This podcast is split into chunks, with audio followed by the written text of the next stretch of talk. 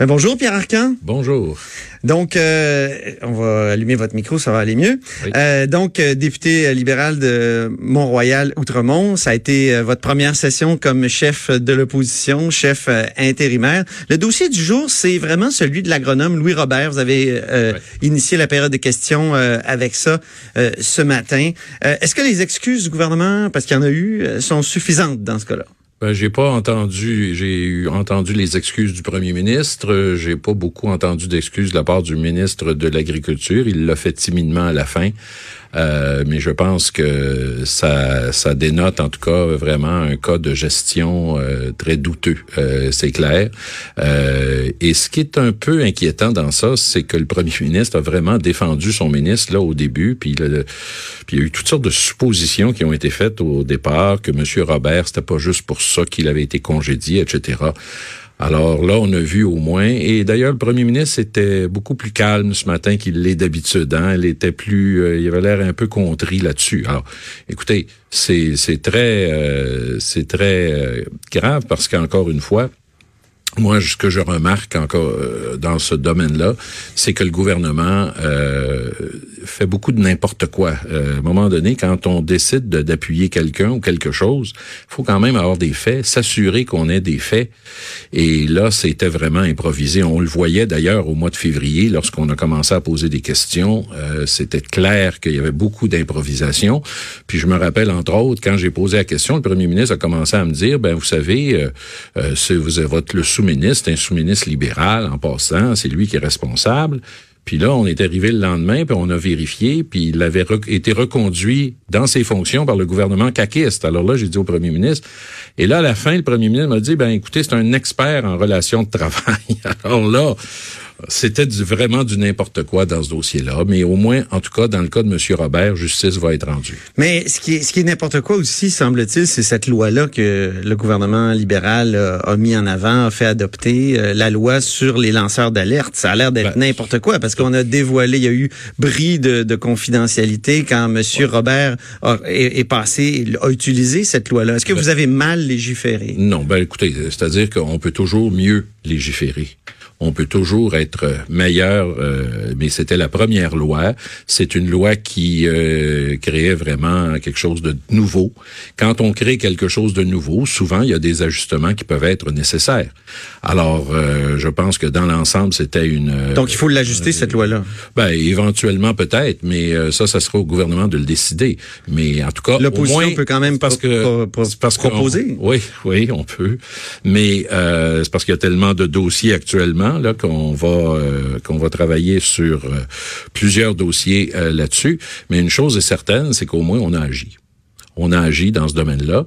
Et puis s'il y a des améliorations à apporter, on va être très ouvert à les apporter. Mais vous avez agi d'une manière qui nuit aux lanceurs d'alerte. On l'a vu dans ce cas-là. Ben écoutez, disons que c'est la direction qui a peut-être pas réagi comme elle aurait dû réagir à ce moment-là, ce qui a provoqué ce qui est arrivé.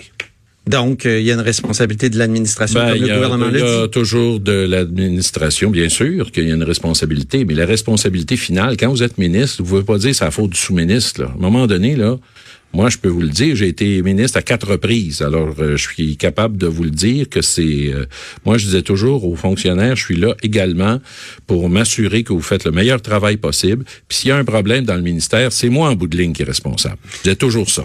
Vous étiez au gouvernement quand euh, l'UPAC a été créé, quand euh, bon euh, et là l'UPAC, l'unité permanente anticorruption, il y a un rapport qui a été déposé qui dit que finalement c'est un corps politique qui est pas bien équipé, dont les membres sont pas bien formés. Ça donne l'impression que le gouvernement libéral à l'époque voulait pas tellement que l'unité soit soit efficace. Je pense que vous dur un peu. Je pense que d'abord premièrement, je vous rappelle qu'on avait créé à l'époque l'escouade marteau, ça s'appelait au début. Après ça, on a créé l'UPAC on a quand même mis des moyens énormes euh, pour euh, faire en sorte euh, que l'UPAC soit créé. Alors que l'UPAC ait besoin de s'améliorer, encore une fois, je veux bien, là, je, je comprends, mais c'est pas parce qu'ils ont manqué de moyens. Il y avait beaucoup de monde qui travaillait à l'UPAC. Euh, S'il y a eu des problèmes à ce moment-là, ben c'est possible, bien sûr, c'est clair qu'il y en a eu. Et mais encore une fois, je pense pas que c'était par un manque de volonté de notre gouvernement par rapport à l'UPAC. C'est quand même des, comme l'écrit Monsieur Corbeau dans son rapport là, du comité de surveillance, euh, des gens qui sont pas assez formés pour faire des, des enquêtes sur les crimes économiques. C'est, c'est comme fondamental. Oui, oui, mais écoutez, euh, on est quand même, on est quand même dans des dossiers qui sont euh, relativement nouveaux. Il y avait une escouade quand même de crimes économiques qui existait à la Sûreté du Québec auparavant. Donc, on a quand même transféré des gens là. Et euh, bon, s'il y a besoin encore d'amélioration puis de formation pour euh, que nos policiers soient meilleurs, que pour nos enquêteurs soient meilleurs, écoutez, euh, c'est pas nous en tout cas qui allons euh, retenir ça, c'est clair. Deux baillons en fin de semaine, qu'est-ce que ça vous inspire? Ben, ça m'inspire que je pense qu'il y a une chose sur laquelle tout le monde est d'accord toutes les oppositions sont d'accord, euh, sans l'ombre d'un doute, ça a été mal géré. Ça a été mal géré. Les travaux parlementaires ont été mal gérés. Euh, on a, euh, écoutez, le projet de loi 21, c'est depuis le 4 juin qu'on en discute pour le vrai article par article. Comment se fait-il qu'alors qu'ils ont présenté ce projet de loi-là, puis le projet de loi 21, en passant, Monsieur Robitaille, je vais vous dire bien honnêtement, regardez les questions que j'ai posé au gouvernement au mois de février, euh, c'était est-ce qu'il va y avoir un baillon?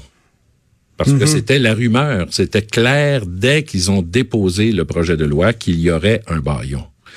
Alors, euh, déjà, je pense que les dés étaient pipés. Est-ce que c'est un scandale, un baillon? Écoutez, c'est un scandale. Celui-là est particulièrement scandaleux parce que moi, je pense qu'on enlève des droits du monde on fait un baillon, euh, on ne prend pas la peine de définir des choses qui sont très sensibles pour le public.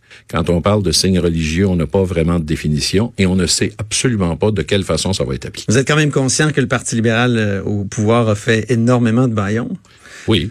Oui. Oui, c'est arrivé, oui. Donc, euh, tu sais, sur le projet de loi 10, par exemple, de, de Gaétan Barrette, là, qui transformait le système de santé. Euh, oui, Est-ce que vous regrettez certains de ces baillons-là quand vous vous retrouvez de l'autre côté les de, baillons, la les, les, baillons, à un moment donné, les baillons étaient nécessaires parce que c'était, il y avait des choses absolument euh, fondamentales.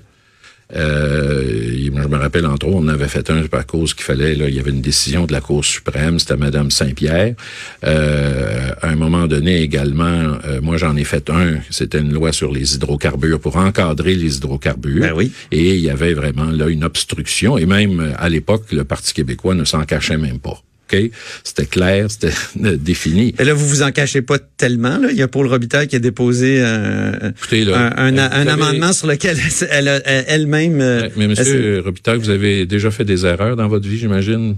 Bon, alors faites une erreur, c'est une nouvelle députée. Est-ce qu'on va continuer à frapper sur cette députée? Non, mais c'est comme l'illustration qu'il y avait des, des, une procédure ben, un peu dilatoire. oui, mais on était dans une, euh, façon très, très technique. Puis moi, je vais vous dire une chose les deux projets de loi, plus notre leader parlementaire. Notre leader parlementaire, c'est Sébastien Prou. La critique euh, pour le projet de loi sur l'immigration, c'est Mme Anglade. La critique pour le projet de loi sur la laïcité, c'est Mme David.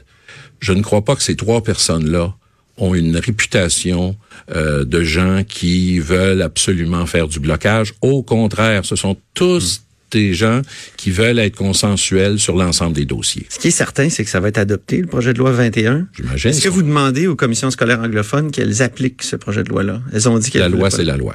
La loi, c'est la loi. Donc, alors elles peuvent contester si elles veulent, euh, même s'il y a des enjeux juridiques, mais euh, encore une fois, la loi, c'est la loi.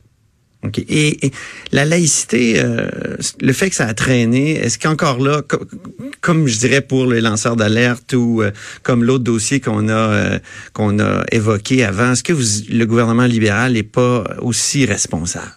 Du fait que ça a ben, traîné? Est-ce que vous ne ben, pensez pas que vous auriez dû ben, légiférer? D'abord, premièrement, on a légiféré sur la question du visage découvert. Donc, on n'a pas, on n'a pas rien fait. On a légiféré. Le principal obstacle à ces projets de loi-là, c'était le fait que même notre projet de loi sur le visage découvert, on n'a pas encore la garantie que c'est acceptable en cours. Nous, on pense que ça l'est. À l'époque, on pensait que ça l'était. Mais à l'époque, le ministère de la Justice euh, disait, écoutez, euh, il y a des bonnes chances, mais c'est pas nécessairement garanti. Alors, on est allé aussi loin qu'on pouvait à l'époque. Euh, et d'ailleurs, le gouvernement a décidé d'aller plus loin, mais en se soustrayant aux tribunaux. Alors, vous comprenez la situation. Donc, de dire qu'on n'a rien fait, c'est m'apparaît exagéré. Mais vous, comme député, ce que vous pensez pas que c'est une bonne chose que parfois on, on, on mette les, les on, on, dise aux tribunaux ça va s'appliquer ce qu'on ce qu'on dit là. Après tout, le Parlement est souverain dans notre dans notre régime britannique. Euh, est-ce que est-ce que c'est pas normal à certaines occasions, surtout quand on a un Parlement national comme celui du Québec euh, dans un pays où on n'a pas ah vraiment signé la Constitution que ça arrive? Est-ce que Écoutez, euh, dans ce cas-là, en tout cas, euh, il ne nous apparaissait pas qu'il y avait une urgence, qu'il y avait un problème particulier, puis de, soustraire aux tribunaux quand il s'agit de droits individuels, je trouve ça euh, pas mal grave. Vous sentez pas que vous êtes captif de, de votre électorat, l'électorat qui vous reste, parce que là, vous êtes à 10% des francophones, vos députés sont presque tous dans l'Ouest. Ce serait bien plus facile de d'épouser une cause qui serait euh, une cause très différente. Hein? J'ai euh, prononcé un discours euh, tout à l'heure, ben, de dire, écoutez, nous, nous allons euh, nous organiser pour que les droits soient bafoués au nom de toutes sortes de choses. Puis il y a des mouvements qui existent populaires, alors là-dessus.